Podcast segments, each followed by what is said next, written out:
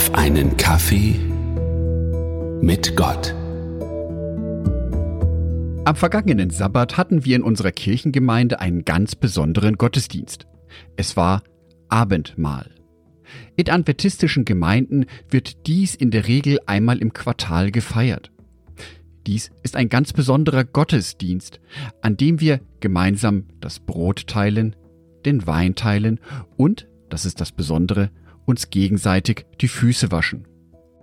Dies war für mich als gebürtigen Katholiken etwas völlig Neues. Ja, das Teilen von Brot und Wein war mir schon vertraut, aber Füße waschen? Das fand ich doch ziemlich seltsam. Tatsächlich folgt man damit in der Adventgemeinde dem Beispiel von Jesus Christus, zum Beispiel beim letzten Abendmahl. Johannesevangelium, Kapitel 13, Vers 4.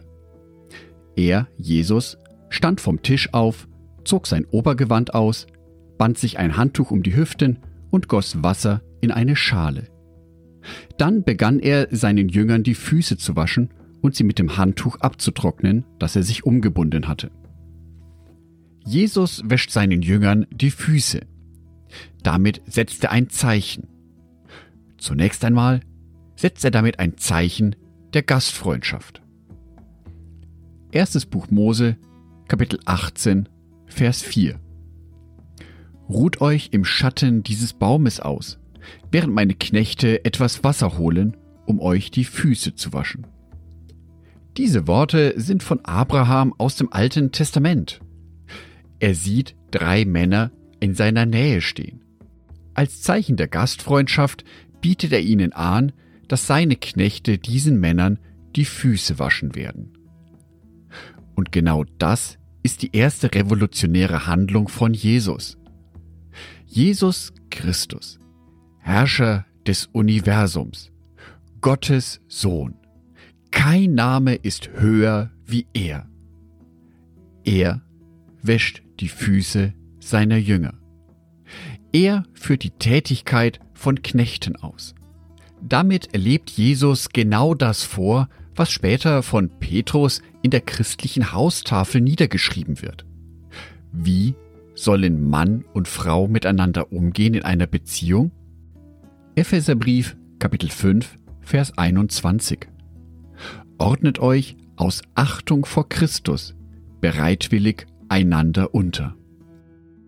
Bei Jesu Herrschaft, genauso wie im Zusammenleben mit Jesus Christus, geht es nicht darum, dass sich eine Seite über die andere Seite erhebt. Stattdessen geht es um ein einander zuarbeiten. Ordnet euch einander unter. Seid für den anderen da. In der Fußwaschung wird genau dies zum Ausdruck gebracht. Ich bin für den anderen Menschen da. Ich kann den Moment genießen, in dem ein anderer Mensch für mich da ist.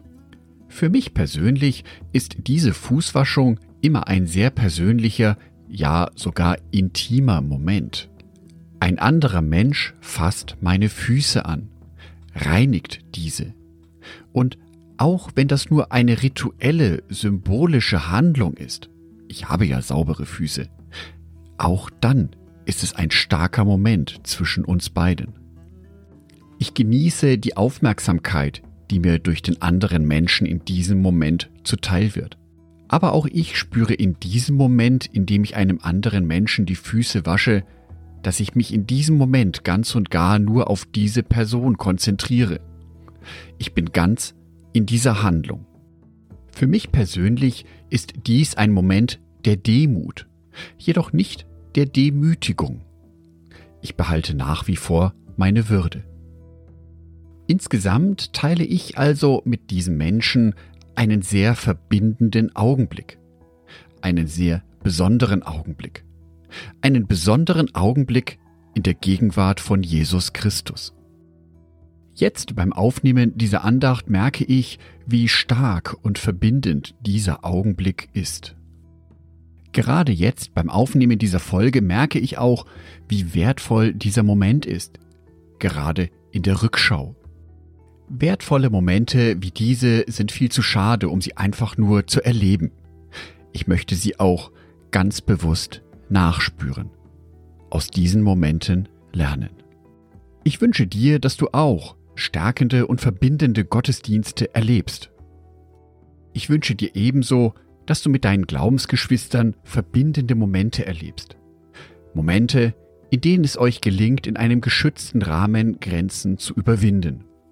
Ich wünsche dir, dass du einmal selber erleben kannst, welch verbindendes und stärkendes Beispiel Jesus Christus uns gegeben hat. Angedacht von Jörg Martin Donat.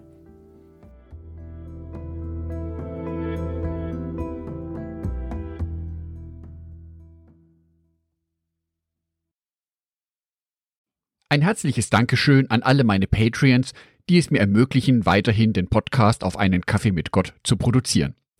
Herzlichen Dank an Sonitschka und an Andreas Pfeiffer. Auf Patreon kannst du mich bereits mit einem Euro monatlich unterstützen. Oder du lässt mir ein paar Sterne da. Das sagt dem Algorithmus nämlich, dass dies ein guter Podcast ist und wird so mehr Menschen angezeigt. Vielen Dank schon vorab.